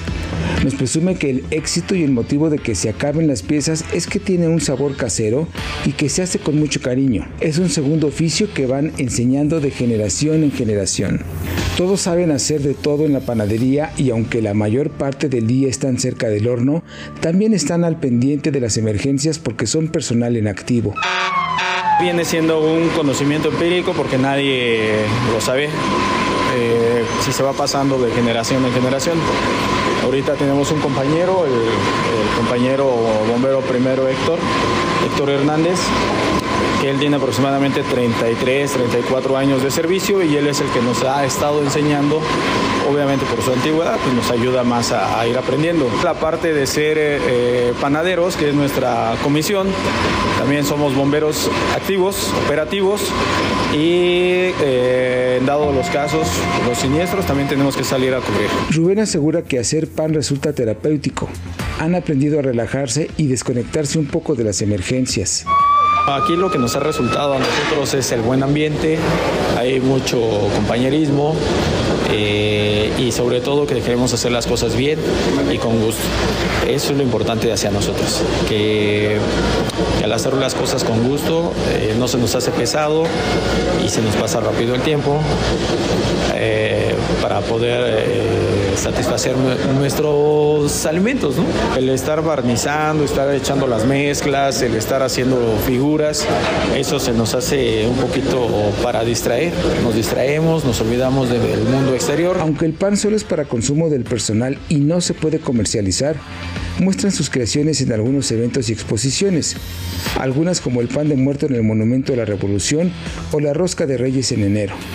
Ahí dan vuelo a las recetas secretas que no comparten ni entre los equipos de panaderos, pero se pueden disfrutar de vez en cuando.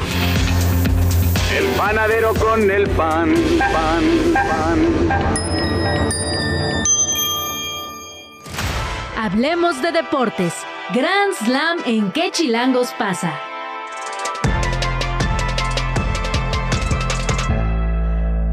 8 de la mañana, 45 minutos. Tavo Rodríguez está en cabina el día de hoy aquí en Quechela. Es que hasta que me invitan presencial y con muchísimo gusto siempre me van a tener por acá. Muchas gracias por la invitación. No, bienvenido, Tavo. Hay muchísima información. Vamos a hablar de la asamblea de la Liga MX que concluyó con harto anuncio. Pues sí, digo, la asamblea de dueños es ver y que, que, sepan todos, los 18 dueños de todos los equipos son los que generalmente toman las decisiones del fútbol mexicano, incluyendo selección nacional, es para dar un poquito de contexto. Entonces, revisaron la centralización del VAR, o sea, este cuartito que hace esta segunda revisión en video, uh -huh. el Video Assistant Referee para la Federación Mexicana de Fútbol. También le dieron una autonomía a la comisión de arbitraje. ¿Qué, qué significa esto? Que los árbitros y todo lo que se rige por parte de, eh, pues ahora sí que arbitrajes se manejan completamente autónomos. Ya no tiene nada que ver que si este, los presidentes dicen, ay no, es que de repente queremos que nos pite alguien. Esto es completamente aparte, es, es un órgano autónomo, entonces les da muchísima, muchísima fuerza. Sobre todo porque en estos días salió un comunicado en donde se disculpaban, pero a la mera hora que no habían autorizado y resultó que eran dos árbitros de tercera, entonces O sea, fue el todo un comunicado relajo. sí fue verídico, este en el que le dicen, oigan árbitros, no pueden andar diciendo que son fans de uno u otro Sí, equipo. Sí, pero aparte era, era verídico, pero no dieron la autorización para sacarlo porque apenas lo estaban Se firmando y todo. se- se leía muy pero así, se ¿no? Como publicó, boceto. exacto, se publicó cuando no debía de publicarse. Obviamente, pues esto escaló y las personas que fueron responsables fueron eh, ya despedidas de, de la Federación y del Oye, de la antes de cambiar el tema, estoy viendo, ¿se van a publicar los audios del bar? O sea, la, porque ahorita el bar revisa, pero no sabemos cómo lo revisaron. Ahora sí vamos a Sí, ahorita nosotros lo que hacemos, y sobre todo en la parte de video, cuando estamos, digo, no en el estadio, pero estamos en, en televisión viendo así de, aquí estamos viendo la repetición de lo que está viendo el árbitro, ahorita lo que se va a hacer es abrir los audios de esos tres árbitros que están en el bar Mm. para que tú escuches cómo discute entre el árbitro central y los tres que están haciendo de, regrésame el video, haz esto, a ver, cámbiame la toma. Entonces ahí es, mira, sí, la falta está Ah, sí, ahí abajo. está el pie. Ah. Entonces, eso es lo que va a darle, pues yo considero un poquito más de transparencia a lo que es el bar. Que, que a mi punto de vista sí funciona ya nada más con video. Pero bueno, eh, ahora sí que mientras más transparente, pues eh, eh, es mejor.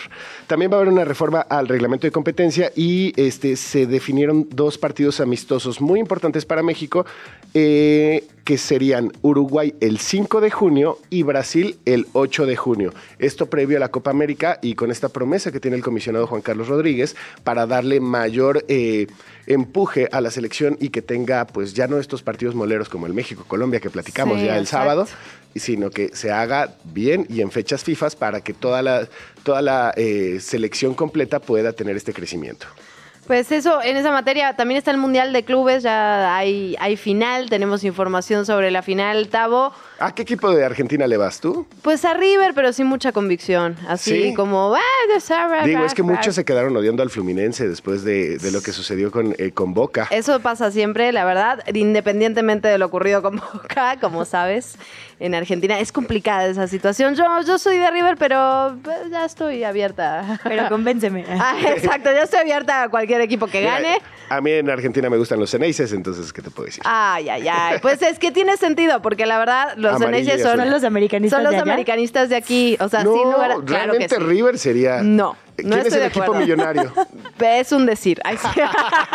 no, estoy con... No, no, no. A los que odia todo el mundo esa Boca, claramente Boca es igual al América. Aunque el ya equipo millonario no es. Tigres ya justo. Pues sí, pero bien Ah, invertido. Ah. Ah. No, la verdad es que. Yo no soy Tigres, yo, no- yo no la creo que te diría que sería más Monterrey que sobre Tigres. Monterrey ¿Ah, ha sí? despilfarrado, o sea, fueron 10 contrataciones para la temporada pasada y digo, eh, pues estos jugadores de, de alto calibre que no les alcanzó desgraciadamente, pero bueno, afortunadamente para mí. Pero este sí, la cartera la tiene mucho más amplia eh, Rayados de Monterrey. Pum, Bueno. Luisa. En Nuevo León está. Sí, yo también, también soy rayada sin mucha convicción, la verdad, pero bueno. Pero bueno, regresando todo el contexto que les estábamos Ah, sí. diciendo, a, a, Milú al cuadrado, este, ya tenemos a los, al campeón de Europa que se clasificó para jugar contra el Fluminense y es que el Manchester City derrotó al Urawa Red, este equipo japonés que venció a León y que hizo un papelón y que pues desencadenó al, al Arcamón para poder este, dejar ahí vacío el asiento de León. Bueno, pues el Manchester City ganó 3 por 0 y se instala en su primera fi- final de Mundial de Clubes. Recordemos que es la primera vez que lo juegan. Y además el campeón va a enfrentar al campeón de la Copa Libertadores. Y bueno, pues esto va a ser contra el Flu. Vamos a ver qué tal resulta es este fin de semana. Y si no pasa alguna sorpresa, veremos campeón al Manchester City. Pues muy bien, estaremos atentas. Entonces, Tavo Rodríguez, ¿algo más en el campo deportivo que tenemos que estar alertas? Pues ahí? mira, eh, te voy a decir, es 20 de diciembre y parece que ya acabó el año, pero va a seguir habiendo este fútbol europeo, va a haber todavía NBA, tenemos los partidos de la NFL, entonces pues yo aquí les sigo dando lata si me lo permiten. Viernes, lunes, aunque sea 25, aquí estaremos. Ay, Tavo Rodríguez, qué cosa. Te escuchamos hoy, de todas formas, a las 5 de Sí, la tarde. los esperamos a las 5 de la tarde con Grand Slam. Obviamente vamos a, a desenmarañar todo esto y un poquito más. Y ya saben que nuestras secciones deportivas, como hay de deportes a deportes, basura deportiva, pues nos Sí, vamos a divertir. Pero como hay que seguir también, ya quedó el calendario, ¿no? De la Liga MX, Sí. que nos ibas a adelantar un poquito. Sí, sí, sí, también ya lo tenemos. El calendario de la Liga MX comienza el, el próximo 12 de enero con partidos entre Querétaro contra Toluca y Mazatlán contra San Luis. El campeón, este, o sea, las Águilas del América, van contra Tijuana el 13 y va a haber fecha FIFA del 28 al 18 de marzo. Mm. Juegos importantes de los que vale mencionar. Fecha 2, Tigres recibe a Chivas. Fecha 5, América recibe a Rayados. Fecha 8, Chivas contra Pumas y América Cruz Azul. Esa es una de las jornadas más importantes. Sí. Cruz Azul contra Chivas en la fecha 10. América Tigres, que se repite la final, en la 11. Pumas contra América en la 16. Y en la 12 eh, va a estar el clásico Chivas contra América. Ese va a ser en el Akron. Entonces va a estar divertido otra vez. Pues seguimos muy de cerca todas estas actividades en Grand Slam. Muchísimas gracias por estar por acá, Tabu. Gracias a ustedes y bueno, pues seguimos en contacto. Nos oímos el viernes. El vi- sí, claro. Yo también ya siento que estamos cerrando semana. Sí, de- ya el de viernes del vacaciones. 2024. de- Gracias, Tavo. Gracias a ustedes. La mañanera. Quieren prohibirla, imagínense.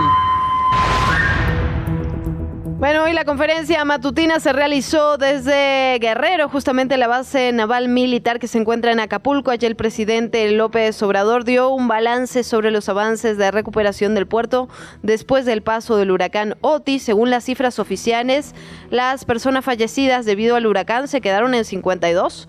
El gobierno federal dijo que se continúa trabajando en la búsqueda de personas no localizadas cuyo número llega también a 32. Hoy de hecho fue portada el tema de Acapulco en el periódico Reforma y que avisaba de los pobladores que se están quejando por la falta de materiales en este proceso de reconstrucción. Creo que es parte de lo que tenemos que hacer desde los medios, no olvidarnos de lo que ocurre en Acapulco porque sabemos que a medida que van pasando las semanas se pierde la discusión pública y la emergencia continúa.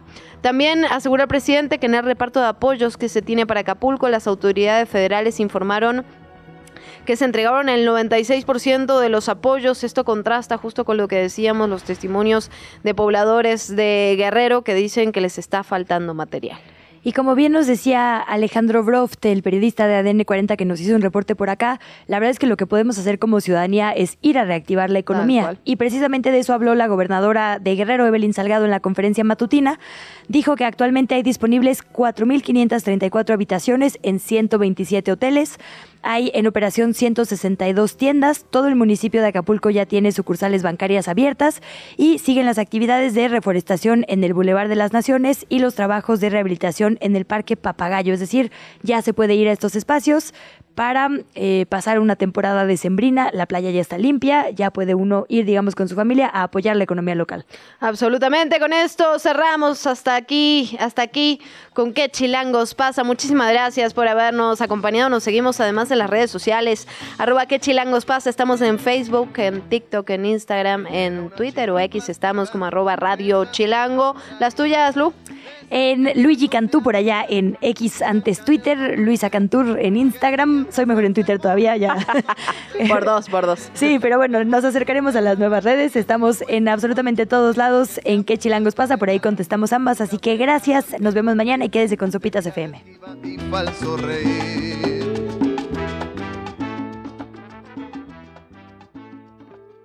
Esto fue ¿Qué chilangos pasa? Conducido por Luisa Cantú y Luciana Weiner. Una producción de Radio Chilango. Escucha un nuevo episodio de lunes a viernes en tu plataforma de podcast favorita.